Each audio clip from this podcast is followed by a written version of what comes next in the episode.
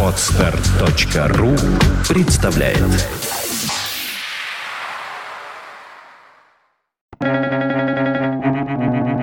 Свободное радио Компьюлента Ничего не потеряно, если хотя бы один человек имеет смелость сказать, что все потеряно, и мы должны начинать все заново. Хулио Картасар.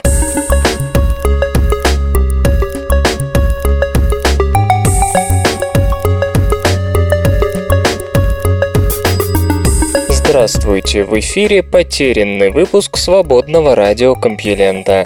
И вы слышите смелого Лёшу Халецкого. Закончилась рабочая неделя. Впереди два дня, чтобы отдохнуть. Ну а у меня для вас новости. Хотя прежде напомню о своей просьбе ставить нашему подкасту оценки, например, в iTunes, лайкать его, например, в Facebook, рекомендовать его своим друзьям, например, ставя ссылки и рассказывая рассказывая о нем в своих блогах, комментировать или у нас на сайте, или где хотите вообще. Ведь подкаст у нас интересный, а многие слушатели о нем просто не знают. А вот теперь новости, поехали. Наука и техника. SpaceX готовится к первому коммерческому запуску корабля Dragon.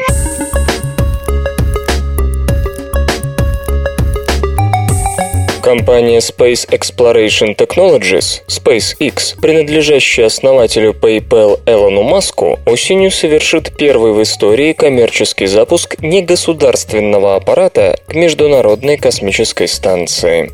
Весной корабль Dragon разработки SpaceX с триумфом слетал к МКС. Аппарат был запущен при помощи ракеты-носителя Falcon 9 22 мая. Тремя днями позже он успешно пристыковался к орбитальному комплексу комплексу, после чего астронавты вошли внутрь корабля и перенесли на МКС более 500 килограммов полезного груза. 31 мая Dragon при помощи роботизированного манипулятора был уведен от станции на безопасное расстояние. Затем совершил сход с орбиты и приводнился в Тихом океане. Dragon стал первым негосударственным аппаратом, совершившим стыковку с МКС. Администратор НАСА Чарльз Болден сообщил, что коммерческий коммерческий запуск Dragon намечен на октябрь. Это станет первым из 12 запланированных полетов корабля SpaceX по контракту на миллиард 600 миллионов долларов с американским ведомством. Помимо грузов, SpaceX планирует доставлять на орбиту астронавтов. Такие полеты предположительно начнутся в 2015 -м. Кроме того, компания уже заключила первый коммерческий контракт на запуск самой мощной ракеты-носителя современности – Falcon Heavy. Она выведет на гео геосинхронную переходную орбиту один из спутников Intelsat. Солнце в прошлом тоже выбрасывало джеты.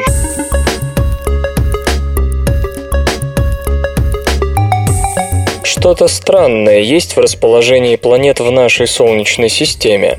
С одной стороны, планеты выстроены в одной плоскости, а с другой плоскость эта слегка наклонена по отношению к солнечному экватору. Почему? Исследователи Фатхи Намуони из Университета Ниццы, Франция, построил компьютерную модель эволюции Солнечной системы на ранних этапах ее развития, объясняющую это необычное отклонение в 6 градусов от плоскости солнечного экватора экватора. Наблюдения Хаббла часто показывали нам, как молодые звезды с протопланетными дисками выстреливают джеты собственного материала из районов своих полюсов. Иногда один из джетов с северного, скажем, полюса звезды вдвое мощнее, то бишь больше масса при примерно той же скорости, джета, одновременно выходящего с противоположного полюса. В результате звезда слегка смещается в сторону противоположную направлению выброса мощнейшей струи вещества вещества.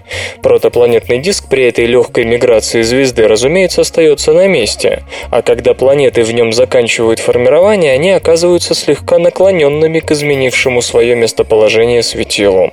Конечно, движение последнего не будет регулярным, из-за того, что местоположение магнитных полюсов звезды периодически меняется на противоположное. Северный магнитный полюс становится южным, а потом наоборот. И со временем меняется и направление самых залповых выбросов выбросов. Использовав собственную компьютерную модель, господин Намуони провел более 2000 симуляций орбит Юпитера и Сатурна, содержащих подавляющее большинство массы планет нашей системы на протяжении 4,5 миллиардов лет. В большинстве случаев выходило, что итогом развития был именно наклон в 6 градусов относительно экваториальной плоскости Солнца. Увы, пока никто не знает точных механизмов, вызывающих струйные выбросы звезд в районе их магнитных полюсов, равно как и их асимметрию. Поэтому назвать это объяснение исчерпывающим нельзя. Но если идея верна, то исходного наклона надо ожидать практически во всех планетарных системах Вселенной. Так что же провоцирует образование сверхновых типа 1А?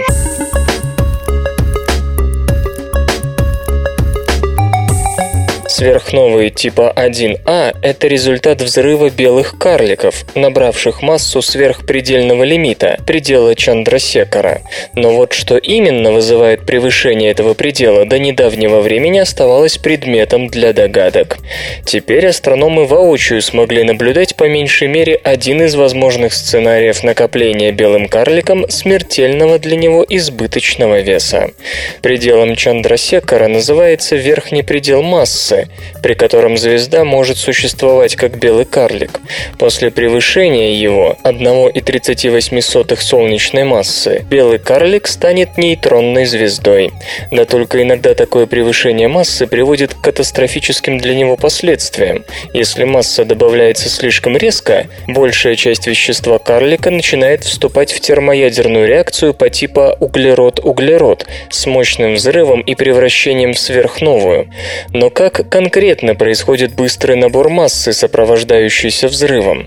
Теоретически рассматривался и механизм слияния двух белых карликов, и постепенное заимствование белым карликом в двойных системах вещества второй звезды, предположительно красного гиганта.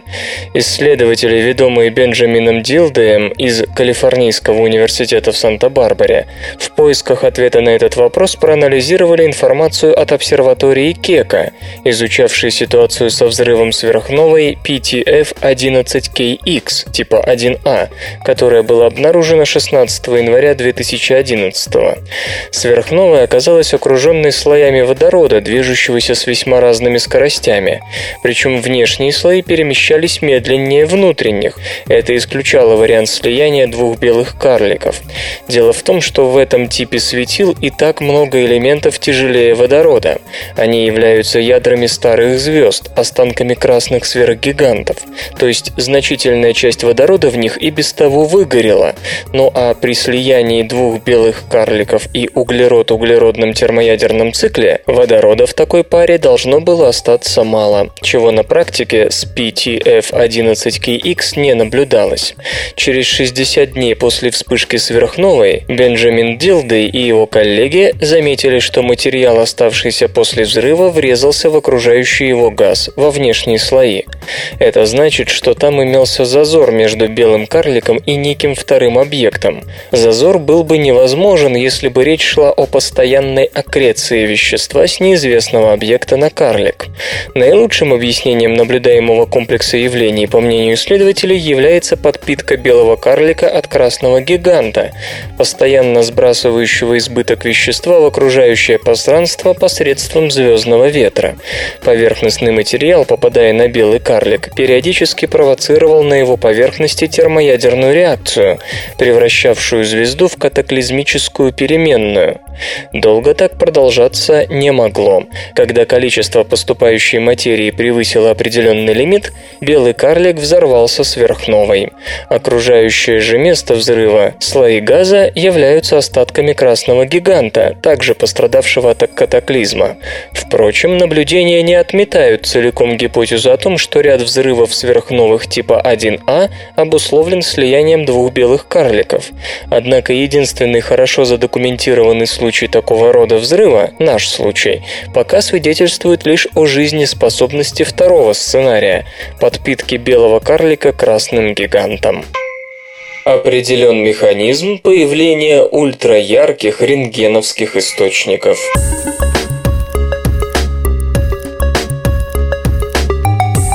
На прошедшей в физическом институте имени Лебедева Гинзбургской конференции были обнародованы свежие данные, проясняющие происхождение ультраярких рентгеновских источников. С докладом выступал Сергей Фабрика, заведующий лабораторией физики звезд специальной астрофизической лаборатории Российской Академии Наук. Ультраяркие источники были выделены в новый класс объектов в 2000-м, когда у астрономов появилась наблюдательная информация с рентгеновской орбитальной обсерватории Чандра.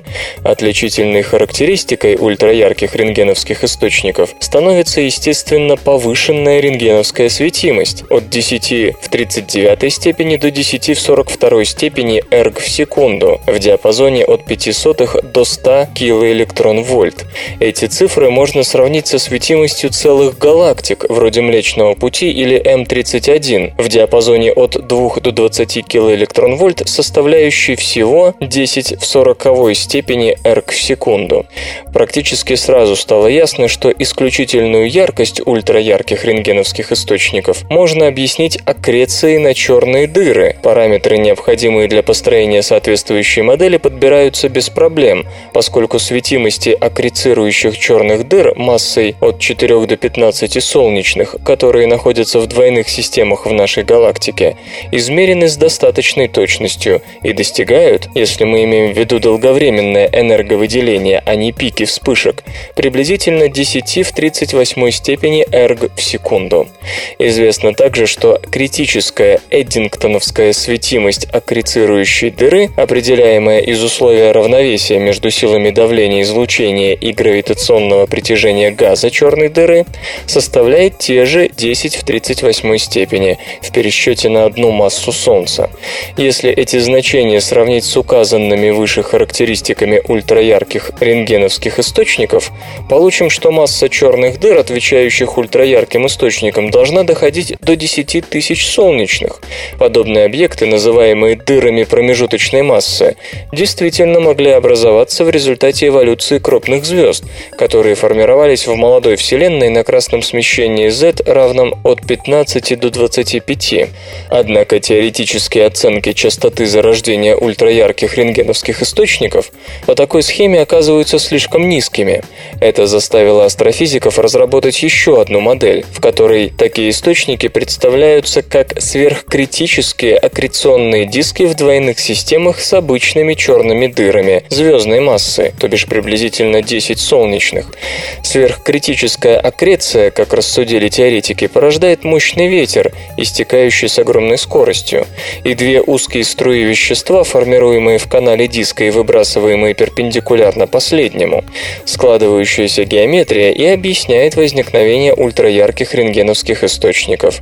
Предполагается, что их реальная светимость не так велика, но мы смотрим на них под небольшим углом к оси диска и наблюдаем излучение, которое не только коллимируется в канале, но и усиливается за счет релятивистских эффектов. В Млечном пути сверхкритический режим аккреции могут в течение короткого времени поддерживать так называемые рентгеновские транзиенты – микроквазары. Постоянный сверхкритический аккреционный диск имеет только один объект в пределах галактики – двойная система SS-433, найденная в 1979 году и состоящая из сверхгиганта массой в 20 солнечных и черной дыры, примерно на порядок превосходящей Солнце по массе. Диск SS-433 процессирует, поэтому мы можем наблюдать его с различных направлений относительно оси, рассказывает господин Фабрика. Исследуя его с помощью российского телескопа БТА и других крупнейших мировых телескопов, мы с коллегами изучили канал в этом диске. Кроме того, группа господина Фабрики сняла спектры нескольких оптических двойников ультраярких источников на сравнительно малых расстояниях от Земли, не превышающих 10 мегапарсек. Впрочем, даже на таких дистанциях астрономам потребовался один из самых мощных телескопов мира – 8-метровый японский Субару. Как оказалось, все исследованные звезды имеют схожие спектры, сформированные в горячем ветре. Температура газа около 50 тысяч кельвинов, скорость ветра около 1000 км в секунду и напоминающие известный спектр SS-433.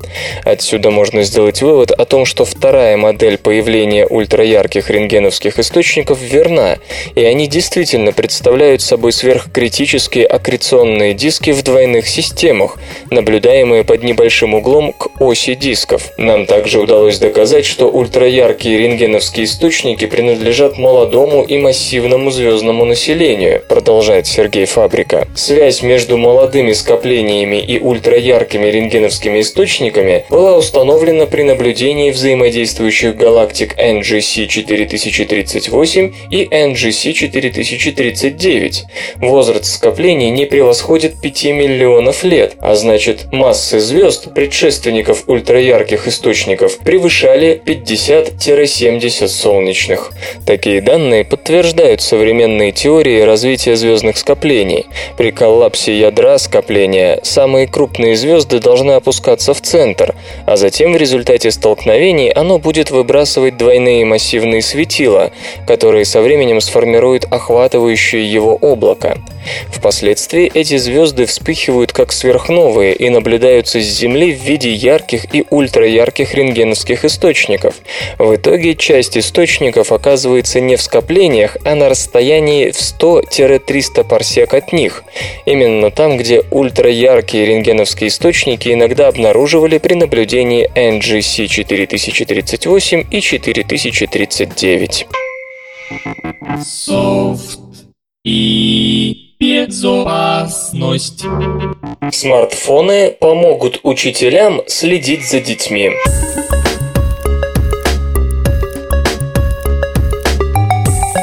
Корейском институте перспективной науки и технологии разработано приложение Rubber Band для смартфонов, которое поможет учителям следить за детьми во время прогулок, экскурсий или занятий на открытом воздухе. Программа использует специальные радиочастотные приемы-передатчики, закрепленные, скажем, на рюкзаках учащихся. Ежесекундно такой передатчик посылает сигнал всем участникам группы. Коммуникатор с приложением Rubber Band в режиме реального времени измеряет его его уровень между каждой парой детей и формирует карту их расположения по отношению друг к другу. Если окажется, что кто-то из ребят отбился от группы, система немедленно подаст сигнал тревоги и отобразит фотографию пропавшего ребенка. Rubber Band работает даже в том случае, если сразу несколько детей решили проявить самостоятельность. Очевидно, что действие приложения обоюдно, оно также не даст потеряться самим ребятам. Rubber Band будет демонстрироваться на компьютерной конференции Юбикомп 2012, которая пройдет с 5 по 8 сентября в Питтсбурге. Эти забавные ученые.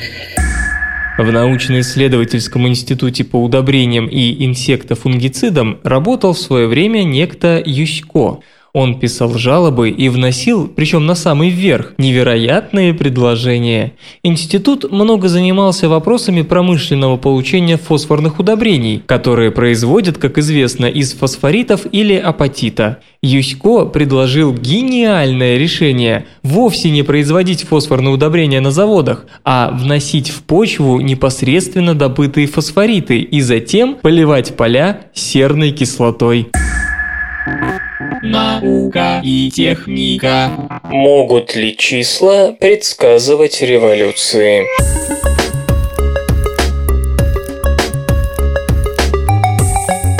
Питер Турчин утверждает, что способен превратить историю из собрания анекдотов в строгую науку и тем самым провидеть будущее. Клеодинамика, так он зовет свою дисциплину, очевидно, по древнегреческой музе истории. Если его расчеты верны, то в конце десятилетия США ожидают серьезные беспорядки.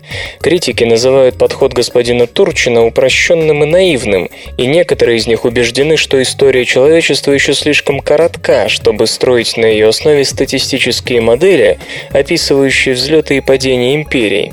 Что ж, подождем 2020 года. Господин Турчин не всегда был быком в посудной лавке истории.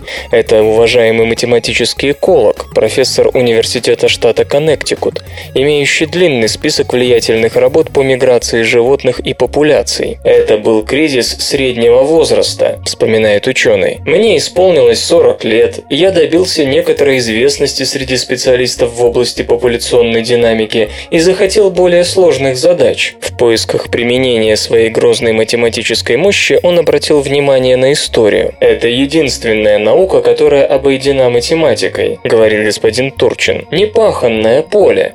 Это случилось 15 лет назад. С тех пор исследователь успел применить проверенный на животных аналитический подход к решению всевозможных исторических вопросов, в том числе о том, как распространяются религии, почему империи, как правило, возникают на границе степи и пашни и так далее. Цель состоит в том, чтобы превратить историю в объясняющую науку, то есть научить ее отказываться от одних теорий в пользу других, подчеркивает господин Турчин.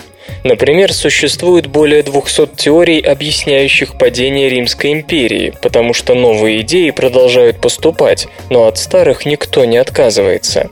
Нет ничего удивительного в том, что клеодинамику не встретили с распростертыми объятиями. Большинство историков настолько глубоко закопались в культурных деталях, что считают каждое конкретное время и место уникальными. Историки привыкли рассказывать истории, следуя за избранными персонажами, отмечает философ Энтони Биверс из Эвансвильского университета.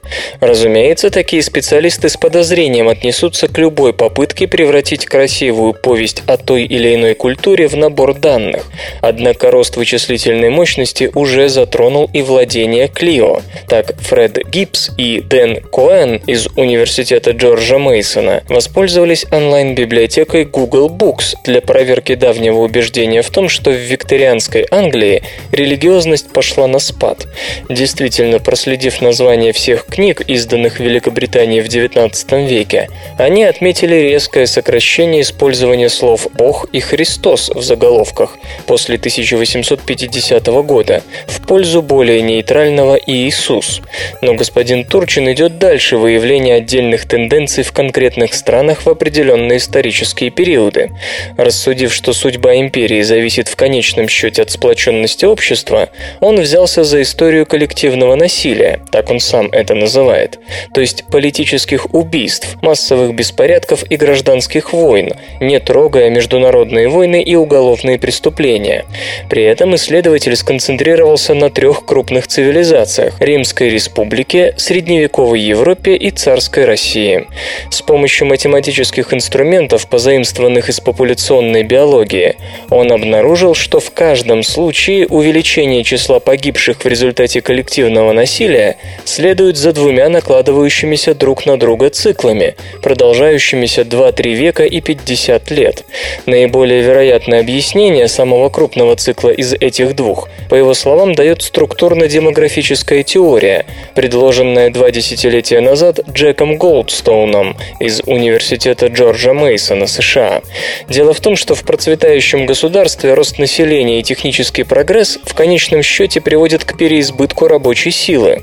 Это позволяет эксплуататорам платить рабочим меньше. В результате богачи становятся настолько богатыми и их становится так много, что господствующий класс уже не может вместить их всех и разбивается на фракции, борющиеся за право на роскошь. Сплоченность общества падает, и государство начинает терять контроль над своими гражданами. Тогда и только тогда начинается насилие. Анархия царит до тех пор, пока из элиты не выпадет достаточное количество людей, чтобы рост и процветание вернулись. Действительно, можно бросить взгляд на историю и убедиться в том, что ленинское высказывание о нехотящих низах никуда не годится. Не страдания трудящегося класса становятся катализатором социального коллапса. Беспорядки начинаются лишь одно-два поколения спустя. Именно столько времени требуется для чрезмерного накопления богатой и высокообразованной элиты. К такому выводу господин Торчин пришел, сопоставив время социального взрыва с экономическими показателями трех империй, то бишь заработной платой, уровнем социального неравенства и ростом населения. Отдельного внимания удостоились клады монет, ведь в опасные времена у того, кто закопал свои сбережения, меньше шансов выжить в передрягах и потом вернуться за сокровищами. Короче говоря, во всех случаях гражданская война отставала от экономических трудностей примерно на одно-два два поколения. Та же схема справедлива и для США, сообщает господин Турчин в новой статье. Насчет причин второго 50-летнего цикла исследователь не уверен. Быть может, это некий переходный этап, когда часть населения, выросшая в смутные времена, ценит стабильность и призывает к нему, а другая, накушавшись стабильности, раскачивает лодку. Критики, конечно, указывают на целый ряд несоответствий. Например, господин Торчин ссылается на сокращение численности населения в Китае эпохи Тан, 9 век, а историк Йоханнес Прайзер Капеллер из Австрийской академии наук указывает на то, что в те времена просто снизилась сила центральной власти, и в новых переписях не учли жителей окраинных провинций. Циклическая теория господина Торчина не учитывает также случайные и уникальные явления, вроде изменений климата, эпидемий, появления выдающихся личностей. История более хаотична, чем его модель, резюмирует господин Прайзер Капеллер. Но господина Турчина не смущает то, что он малюет широкой кистью. Любая модель, любая теория должна упрощать, иначе не найти важнейших переменных. Вопрос в том, насколько хорошо та или иная теория проверяется практикой. Впрочем, он признает, что порою такой переменной может стать один человек. Например, военные историки подсчитали, что присутствие Наполеона на поле боя повышало шансы на победу в той же мере, как увеличение численности войска на треть. Так или иначе, но господин Турчин готов к встрече с самым суровым судьей – временем.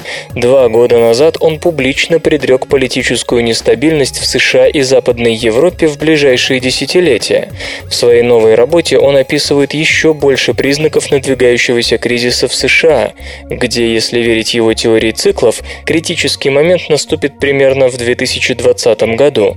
Если страна дотянет до 2030 без каких бы то ни было серьезных потрясений, он признает поражение. Но пока шансы на правоту оцениваются им как 80 к 20. Предположим на минуточку, что исследователь прав. Можно ли предотвратить кризис? Да, например, повышение налоговых ставок для высокооплачиваемых работников должно способствовать сокращению социального неравенства и замедлению роста элит. Господин Турчин также советует США снизить темпы иммиграции, дабы остановить рост избыточной рабочей силы. Третий шаг – высшее образование надо бы сделать менее доступным, дабы не было переизбытка никому не нужных выпускников. Немногие историки способны на столь смелые прогнозы и советы. «Предложите свою теорию», – говорит господин Турчин. «Может быть, она лучше моей объяснит накопленные данные». И снова модель возникновения индоевропейских языков указала на Анатолию.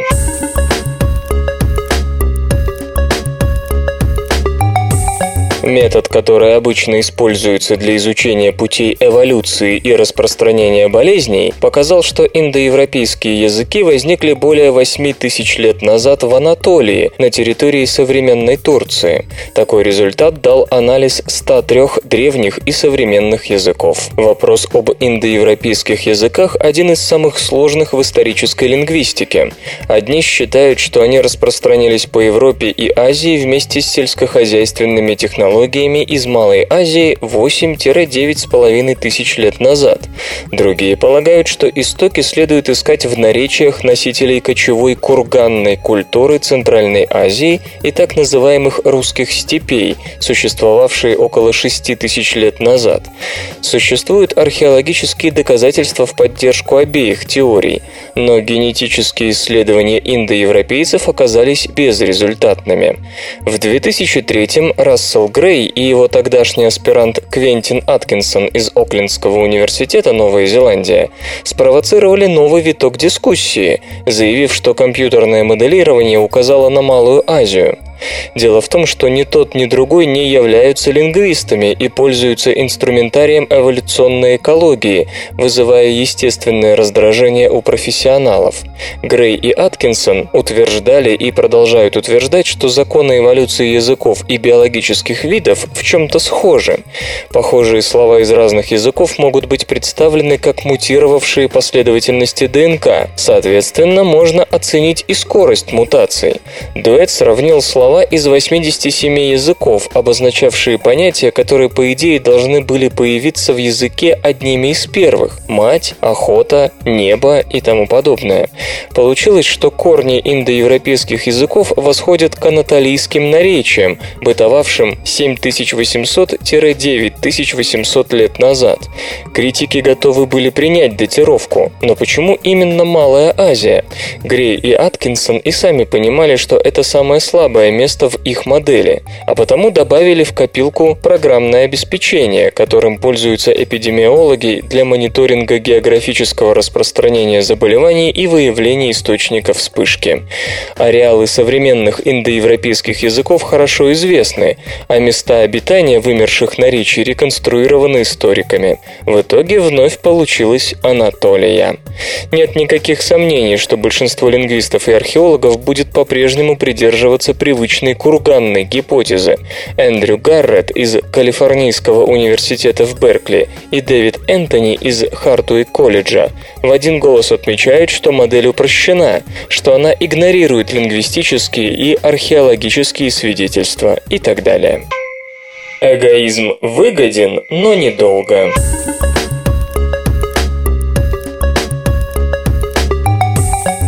Долгое время считалось, что теория игр решила вопрос о возникновении альтруизма, однако в прошлом году удалось доказать, что в действительности эгоизм выгоднее сотрудничества. И вот теперь кооператоры наносят ответный удар, полагая, что эгоизм проигрывает в долгосрочной перспективе. В течение нескольких десятилетий одним из центральных выводов теории игр полагалось заключение о том, что личный интерес ведет к социальному сотрудничеству, так как в долгосрочной перспективе эгоистичное поведение бьет как раз по самолюбцу. Недавно американские физики Уильям Пресс из Техасского университета в Остине и Фримен Дайсон из Института перспективных исследований в Принстоне пришли к иному результату. Они показали, что в классической игре под названием «Повторяющаяся дилемма заключенного» выигрышной будет эгоистичная стратегия. Эта, казалось бы, революционная идея ныне оспаривается эволюционными биологами из Университета штата Мичиган Кристоф Адами и Арент Хинце утверждают, что эта стратегия эволюционно неустойчива. В популяции субъектов, ищущих лучший способ решить дилемму заключенного, волки в конечном итоге будут побеждены более щедрыми игроками. Дилемма заключенного в простой форме модулирует фундаментальную проблему, с которой сталкиваются организмы, конкурирующие за ограниченные ресурсы. Что лучше, паразитировать или честно трудиться? Кажется очевидным, что выгоднее действовать сообща, но есть риск, что кто-то будет забирать себе несправедливую долю добычи, и остальным придется тяжелее, чем в одиночку. В простейшей версии принимают участие два игрока. Если игра состоит из одного раунда, выгоду всегда приносит эгоистическая стратегия, независимо от решений другого игрока. Но если игра повторяется снова и снова, лучше всего приступить к сотрудничеству. С помощью такой повторяющей касающейся дилеммы заключенного, и было в свое время показано, что организмы, генетически настроенные на кооперацию, будут более успешны, чем эгоисты, и последние в результате вымрут полностью или почти полностью. При этом наиболее успешна стратегия зуб за зуб, когда в следующем раунде один игрок копирует поведение другого в предыдущем раунде. Иными словами, на обман он в следующий раз ответит обманом и наоборот. Таким образом, в обществе обществе возникает мораль. Если не хочешь подвергнуться наказанию, не делай другим того, чего себе не желаешь. Однако в дальнейших исследованиях выяснилось, что еще успешнее более милосердная стратегия, когда за зло иногда платят добром, не наказывая игрока за один единственный проступок. В конечном счете выяснилось, что не существует одной выигрышной стратегии. Все зависит от действий ваших оппонентов. Но в целом повторяющаяся дилемма заключается заключенного, казалось, объясняла, как возник дух сотрудничества между несвязанными лицами, почему некоторые животные охотятся стаями и откуда у нас совесть. Что сделали Пресс и Дайсон? Они показали, что существует класс стратегий, физики назвали их стратегиями с нулевым определителем, которые подразумевают, что один из игроков может заставить другого довольствоваться меньшей долей. Жертва должна либо стиснуть зубы и принять несправедливость, либо наказать другого игрока путем увеличения собственных затрат. Стратегия с нулевым определителем подразумевает, что реакция игрока на действие партнера не обусловлена принципом зуб за зуб, то есть выбор ответного действия осуществляется с известной долей вероятности. Человеку приходится решать, готов ли он на дополнительные затраты ради восстановления справедливости, и в результате выходит, что в целом эгоист выигрывает. Идею нельзя назвать совершенно новой. В 1997 году математики Карл Зигмунд из Венского университета, Мартин Новак из Гарвардского университета и Мартин Бурлейст из Амстердамского университета описали стратегии, которые точно так же позволяют одному из игроков присваивать себе долю другого. Но авторы той работы признают, что до нулевого определителя не додумались. Адами и Хинце утверждают, что успех игрока, использующего стратегию нулевого определителя, может быть только временным. В их эволюционной модели повторяющиеся дилеммы заключенного имеется в виду, что стратегии передаются по наследству, а потому распространенность тех или иных стратегий зависит от их успеха. Так вот, в этой модели игроки, использующие нулевой определитель, вскоре уступали тем, кто пользовался более общими стратегиями, и в конце концов вымирали. Существует, правда, одно исключение, когда игроки с нулевым определителем могут выжить, если научатся понимать, кто им противостоит, другой игрок с нулевым определителем или нет. Столкнувшись с себе подобными, они должны применить иную стратегию.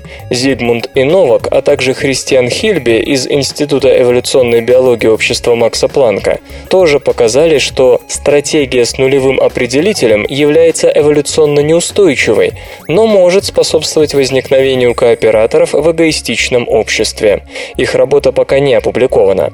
Математик и экономист Сэмюэл Боулз из Института Санта-Фе считает, что полученные результаты должны снизить интерес к стратегии нулевого определителя. Вопрос об эволюционной стабильности является критическим, а новая работа вскрывает ограниченность таких стратегий. Поскольку их нельзя назвать эволюционно стабильными, это просто любопытный нюанс, малозначимый для эволюционной биологии или любой другой биологической науке. Но господин Адами не уверен, что стратегия с нулевым определителем отсутствует в природе. Обычно у нас просто нет достаточного количества информации о решениях, принимаемых каждым животным или микроорганизмом. Микробы, кстати, тоже играют в эти игры. Но по моему опыту, все, что можно себе представить, уже появлялось на свет где-нибудь и когда-нибудь.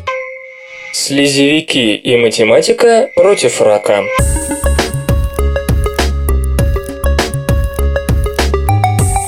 Биофизики из Германии и Сингапура предположили, что математические модели, основанные на поведении слезевиков, помогут в борьбе с раковыми опухолями. Речь идет об организме Физарум полицефалум, который обычно растет внутри гниющих деревьев. В поисках съестного он вытягивает множество тоненьких усиков. Как только щупальца натыкаются, скажем, на кусок разлагающейся растительности или аппетитный микроорганизм, выделяются пищеварительные ферменты. Физарум полицефалум способен создать сложную сеть взаимосвязи между источниками питания, перебрасывая питательные вещества туда-сюда. В 2010 году японский математический биолог Тосиюки Накагаки, ныне работающий в университете будущего Хакадате, и его коллеги показали, как с помощью наблюдения за развитием такой сети можно эффективно спланировать городскую застройку. Ученые поместили организм в питательную среду, где стоял макет окрестностей Токио, а пища играла роль населенных пунктов. Усики в итоге сформировали сеть, удивительно похожую на карту местных железных дорог. На этот раз исследователи заинтересовались стадией роста слезевика. Миксомицеты начинают жизнь в виде изолированных спор, которые затем растут, встречаются и сливаются. Получившиеся островки выбрасывают усики. С их помощью находят другие островки, и в итоге образовывается большой одноклеточный организм. По отдельности малышам выжить трудновато, а входя в состав гиганта, они получают доступ ко всем его вкусным жидкостям. Точка, в которой отдельные сети, каждая со своей транспортной системой, становятся взаимосвязанными настолько, чтобы позволить жидкости и другим веществам свободно перемещаться между ними, называется перколяционным переходом.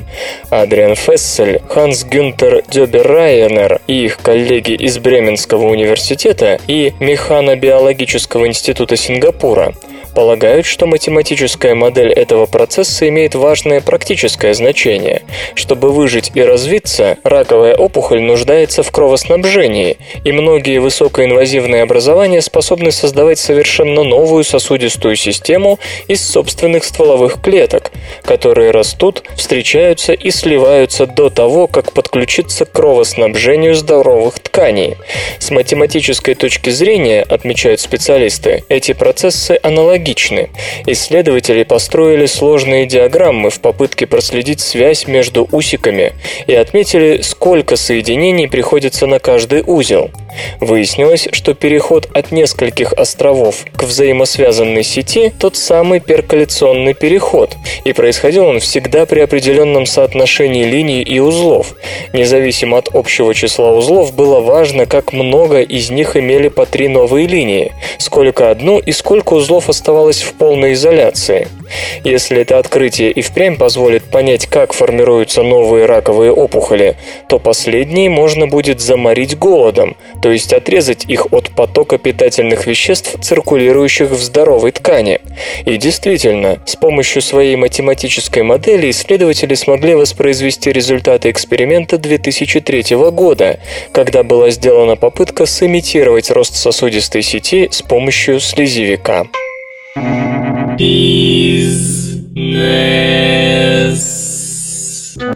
Microsoft сменила логотип.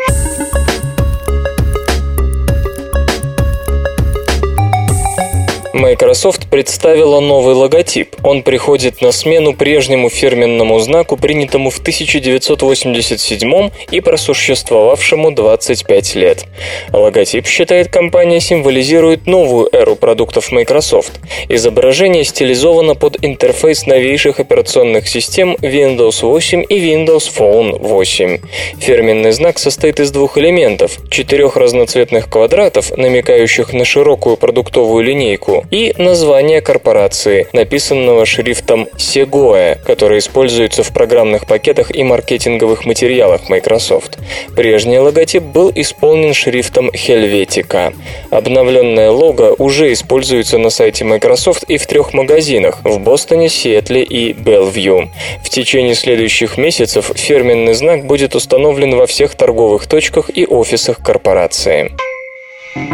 Музычный перапынак.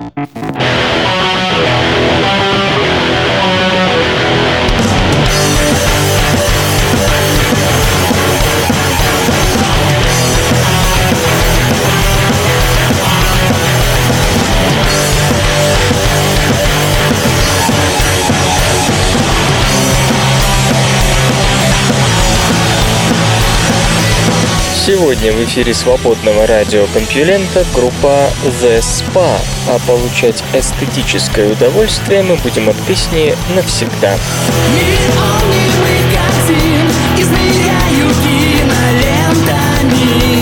в сюжетах твоих снов.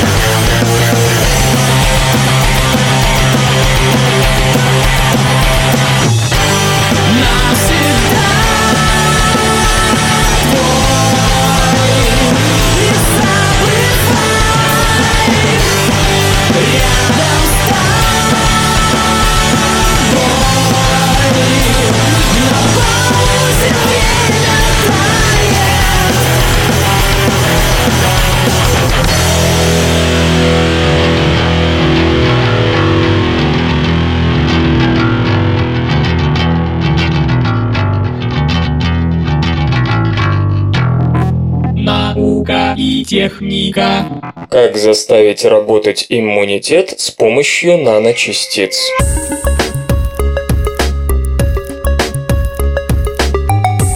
В Национальном институте материаловедения, Япония, разработана технология, позволяющая использовать наночастицы для увеличения эффективности иммунитет активирующих лекарственных препаратов на основе нуклеиновых кислот. Средства на базе ДНК-РНК представляют собой молекулярно ориентированные препараты, разработанные для воздействия с ювелирной точностью на совершенно определенные белки или последовательности оснований. На такие лекарства возлагаются самые радужные радужные надежды в борьбе с онкологическими заболеваниями, вирусными инфекциями, аутоиммунными расстройствами и аллергическими заболеваниями, вроде семной лихорадки. Хорошо зарекомендовавшие себя нуклеиновые препараты цитозин, фосфан, гуанин, олигодезоксинуклетиды делятся на две большие группы. Одна индуцирует интерферон, интерфероновый тип, а другая специализируется на индуцировании интерлейкина-6, интерлейкиновый тип. В обоих случаях наблюдается значительный эффект иммуностимуляции. Проблема лишь в том, что традиционный метод введения препаратов не позволяет индуцировать ни интерферон, ни интерлейкин-6, даже при одновременном администрировании препаратов обоих типов. А ведь если бы подобное было возможно, кумулятивный иммунный эффект оказался бы просто запредельным. В рассматриваемой работе ученые ограничились применением лишь интерлейкинового типа, который закрепили на поверхности наночастиц частиц кремния двумя разными методами, что важно. После этого оба вида наночастиц использовались одновременно, то есть речь идет о создании двух типов препаратов, которые отличаются не строением активного компонента, а его геометрией. В результате удалось впервые провести одновременную активацию как интерферона, так и интерлейкина-6. Как вы поняли, в данном случае роль наночастиц не ограничивалась только логистикой, доставкой вещества к месту назначения, поскольку поскольку наблюдаемый результат действия препарата изменился самым кардинальным образом. Строение наночастицы, точнее взаимная ориентация активных нуклеиновых кислот на поверхности кремниевого ядра, позволила установить полный контроль над активностью нуклеинового препарата. Получены первые органические ферроэлектрики, работающие при комнатной температуре.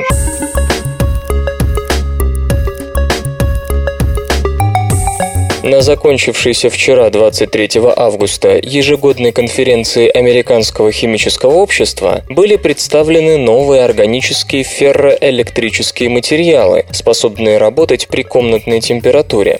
В недалеком прошлом ученые уже сообщали об успешном синтезе органических ферроэлектриков, представлявших собой уложенные стопкой малые электрон-донорные и электрон-акцепторные молекулы. Однако те материалы были функциональны только при очень низких температурах, что делало их совершенно непрактичными.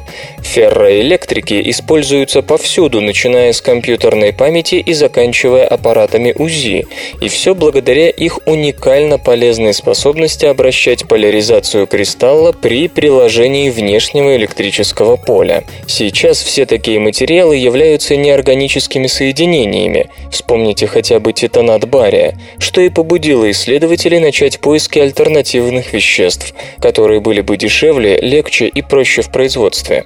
Синтезировавшие новый материал ученые из Северо-Западного университета отмечают, что их продукт полностью подходит под все требования. Его легко производить, поскольку он образуется методом самосборки. Все, что нужно, это смешать два компонента и вырастить кристалл, остальное произойдет само по себе. Авторы продемонстрировали, как смеси электрон-акцептора на основе пирамид литового диимида с электрон-донорными молекулами, такими как производные нафталина, пирена и тетратиафульвалена, образуют ферроэлектрические кристаллы, причем донорные и акцепторные молекулы в них строго чередуются. В момент приложения к материалу внешнего электрического поля при комнатной температуре электроны переходят от донора к акцептору, меняя поляризацию кристалла. Силами молекулярной электроники создано обратимое фотореле.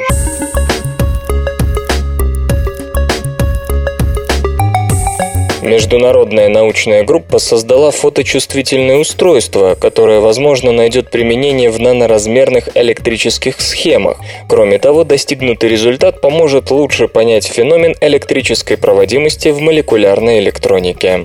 Молекулярная электроника способна продлить действие эмпирического закона Мура за физическую границу, в которую совсем скоро упрется электроника на основе кремния. Ну а, собственно, молекулярная электроника образуется делегированием функций и свойств традиционных полупроводников одиночным молекулам, что само по себе обеспечивает небывалый уровень миниатюризации элементов, а также гибкости их свойств. Специалисты из Ренского университета Франция, Наньяньского технологического университета Сингапур и университета Монса, Бельгия, продемонстрировали обратимый переключатель в структуре, где отдельная молекула проводит электрический ток между двумя электродами. В основе показанного устройства органометаллический провод, состоящий из молекулы дитиенилэтилена, которая связывает два золотых электрода. Каждый из электродов несет функциональную группу, в состав которой входит дифенилфосфиноэтан. При облучении и сборке ультрафиолетовым светом дитиенилэтилен циклизуется с образованием закрытого сопряженного состояния, которое способно проводить электричество. При облучении закрытого состояния видимым светом происходит раскрытие цикла, а значит и обратный переход в непроводящее состояние. Хотя сам по себе эффект светового контроля хорошо известен, работа представляет собой редкий пример его использования в твердом состоянии. В действительности достичь обратимости переключения удалось за счет того, что функциональные рутениевые фрагменты уменьшают связывание дитиенилэтилена с металлическими электродами, позволяя молекулам закрываться под действием ультрафиолетового света. Факты и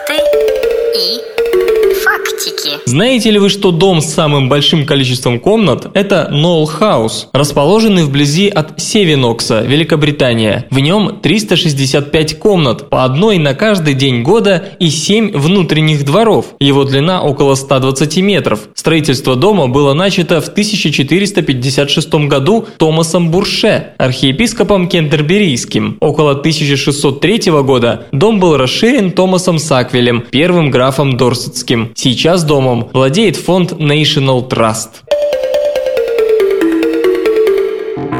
Наука и техника. Пространство, возможно, не дискретно.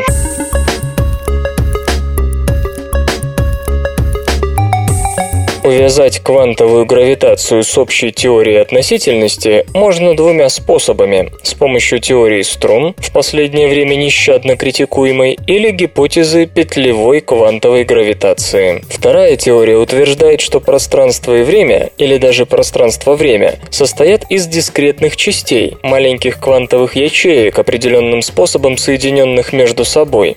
На малых масштабах времени и размерности они создают пеструю, дискретную, квантовую по свойствам структуру пространства, а на больших плавно переходят в непрерывное, хотя и состоящее из дискретных элементов, и гладкое пространство-время.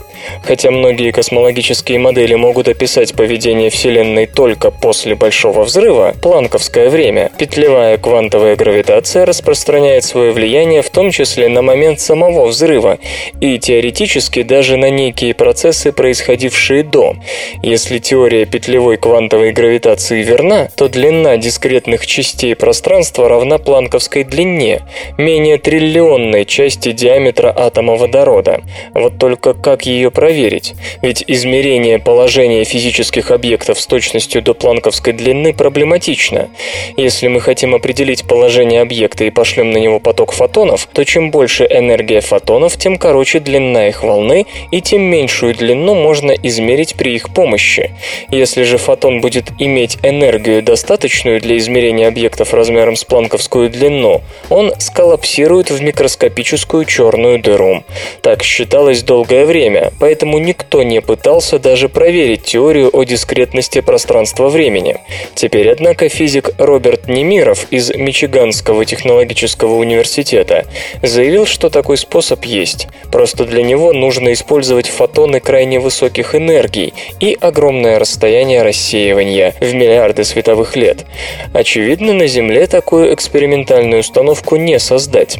Поэтому ученый обратился к результатам наблюдений космического гамма-телескопа Ферми. В 2009 году с его помощью были зарегистрированы серии гамма-фотонов энергии более 1 гигаэлектрон-вольт от источников GRB 080916C, GRB 090510A, GRB 090902B и GRB 090926A. Напомню, чем больше энергия фотона, тем меньше длина его волны, и с тем меньшими объектами он взаимодействует. Хотя его размеры все еще немного больше планковской длины, при пропускании через огромное количество таких дискретных участков пространства-времени, рассеивание отдельных фотонов одной гамма-вспышки будет неизбежно. Если рассеивание гамма-фотонов налицо, то их пучок от одной вспышки должен приходить с большими промежутками между одиночными фотонами. Однако анализ господина Немирова этого не показал. Они пребывали от вспышки, находящейся на удалении в 7 миллиардов световых лет, с разрывами всего одну миллисекунду, и делали это систематически. Иными словами, нет рассеивания, нет и дискретности. Именно этот вывод сделал Роберт Немиров. То есть, конечно, в препринте он высказался осторожнее, но в интервью так прямо и заявил. «Мы показали, что Вселенная гладкая, непрерывная, не дискретная, в пределе планковской массы, что означает, что нет никакой зыби, дискретности, которую можно было обнаружить. Если быть совсем точным, то в действительности показано лишь то, что в пространство-время гладкое, не дискретное для планковской массы и слегка выше. Этого не вполне достаточно для опровержения теории квантовой петлевой гравитации, но о существенном ослаблении ее позиции говорить в данном случае бесспорно можно. Плоские линзы увеличивают изображение без искажений.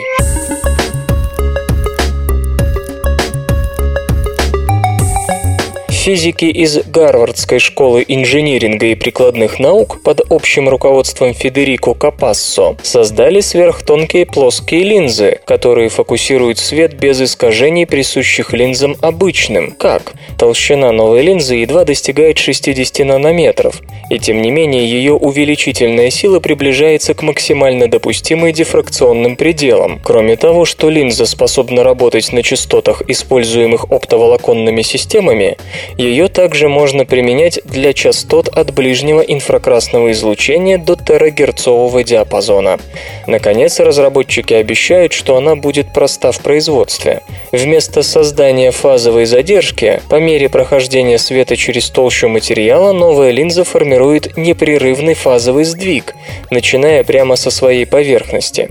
А изготавливается она нанесением на очень тонкий слой кремния нанометрового слоя золота. Затем части золотого покрытия удаляются, чтобы оставить на поверхности V-образную структуру, равномерно распределенную рядами по всей поверхности. При облучении лазером с соответствующей длиной волны эти структуры действуют как наноантенны, захватывают входящий поток излучения и задерживают его на очень короткое время, перед тем, как испустить обратно. Эти задержки изменяют направление движения света, как бы отражая его, но с одним важным исключением. Плоские линзы ликвидируют искажения по типу рыбьего глаза, обычно присущее широкоугольным линзам, а также полностью убирают коматическую аберрацию. В результате изображение или сигнал, получаемые при помощи таких плоских линз, выходят абсолютно неискаженными и не требуют никакой обработки для их нормального приема в дальнейшем. Чтобы перенастроить плоскую линзу, или как ее называют исследователи линзу с метаповерхностью, на другую частоту, нужно просто поменять расстояние между ее элементами. Для производства можно использовать отработанные в электронике методы фотолитографии, а требуемое количество золота, благодаря ничтожной толщине его нанометрового слоя, не окажет влияния на цену линз, считают разработчики. Нанокристаллы целлюлозы как будущее конструкционных материалов.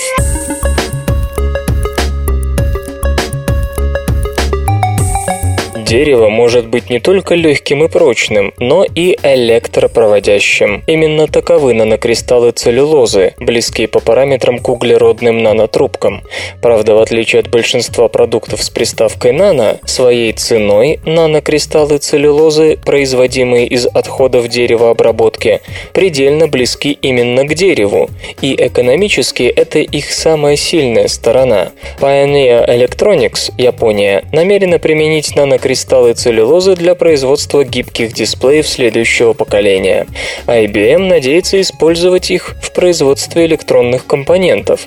Не смогла пройти мимо даже американская армия, поскольку новый материал обещает ей впервые в истории приемлемые по весу бронежилеты и бронеочки, неуязвимые для промежуточных патронов автомата Калашникова и АК-74 на любой дистанции. И вот первая ласточка. 26 июня в США открыто промышленное предприятие по производству нанокристаллов целлюлозы. С чем связан ажиотаж? Во-первых, нанокристаллы целлюлозы регулируемо прозрачны. Во-вторых, их прочность на разрыв восьмикратно выше нержавеющей стали из-за тесного взаимодействия вытянутых тонких нанокристаллов между собой.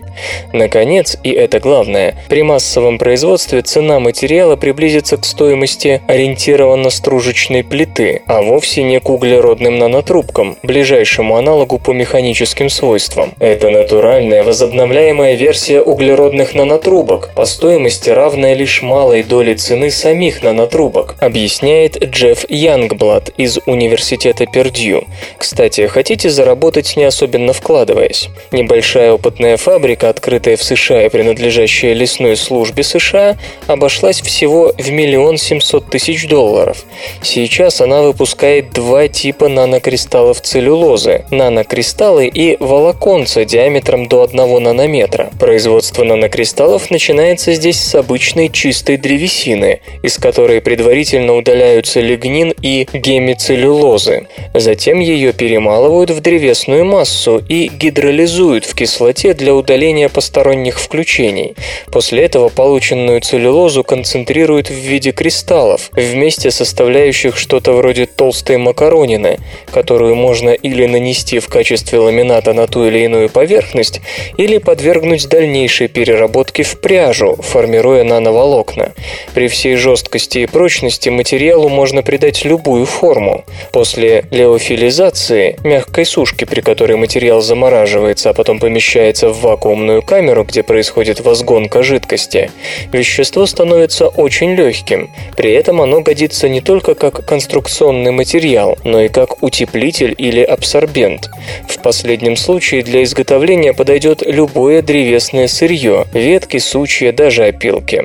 Американское производство нанокристаллов целлюлозы не первое в мире. Его опередил открывшийся в ноябре 2011 года более масштабный завод Celluforce в Монреале, Канада, за день производящий тонну нанокристаллов целлюлозы диаметром около 5 нанометров и длиной 100 нанометров.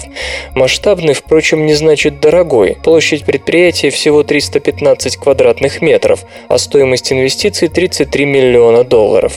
Но даже Celluforce скорее является демонстрационным объектом, нежели в самом делешным. Последний, по расчетам канадцев, должен иметь мощность в 25 тонн в день и планируется к запуску в ближайшие 2-3 года, как только продукты Celluforce найдут устойчивых покупателей, нуждающихся в больших объемах. По словам заместителя директора американского производства, в течение пары лет по мере отработки технологии цена конечного продукта упадет до нескольких долларов за килограмм. По мнению ряда экспертов, материал вытеснит и металл, и пластики из автомобилестроения и вообще может сделать искусственные пластмассы пережитком прошлого уже в ближайшее время. Благодаря варьируемой толщине волокон его можно применять как для изготовления автомобильного кузова, так и для производства пластиковых пакетов, а также всего, что лежит между этими областями. Впрочем, материал может оказаться проблемой для экологии. В отличие от обычной древесины, он практически не может эффективно гнить и даже гореть. То есть без дополнительных мероприятий его биодеградация будет затруднительна. Если же, как планируют канадцы, его начнут массово добавлять в существующие пластики, прежде всего полипропилен и полиэтилен, то говорить о его биодеградации просто не придется. В лучшем случае она она займет века. И все же преимущества нанокристаллов целлюлозы перевешивают минусы. Настраиваемая прозрачность и отражающая способность, прочность, втрое уступающая углеродным нанотрубкам, рекордсменам среди известных материалов, но восьмикратно превосходящая сталь, попробуйте-ка добиться такого от древесных материалов. Игры. Анонсирован квест Broken Sword 5. Знаменитая квестовая серия Broken Sword получит продолжение. Студия Revolution Software трудится над пятой частью.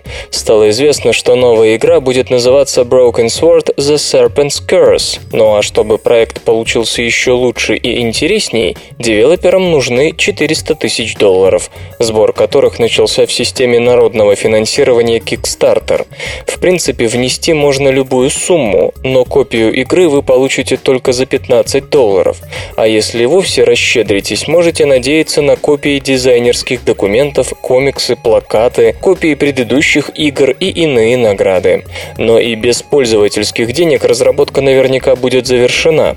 Чарльз Сесил, глава студии, рассказал, что проект создается около полугода, и работа началась после многочисленных просьб поклонников. Почувствовав востребованность, господину Сесилу удалось привлечь к созданию The Serpent's Curse многих разработчиков, разработчиков, трудившихся над первыми играми серии. Нас ждет классический 2D-квест с анимацией и персонажами, созданными в 3D. Если сбор средств умечается успехом, игра появится в начале 2013 года на персональных компьютерах, Макинтошах, iOS и Android гаджетах. Свободное радио Компьюлента.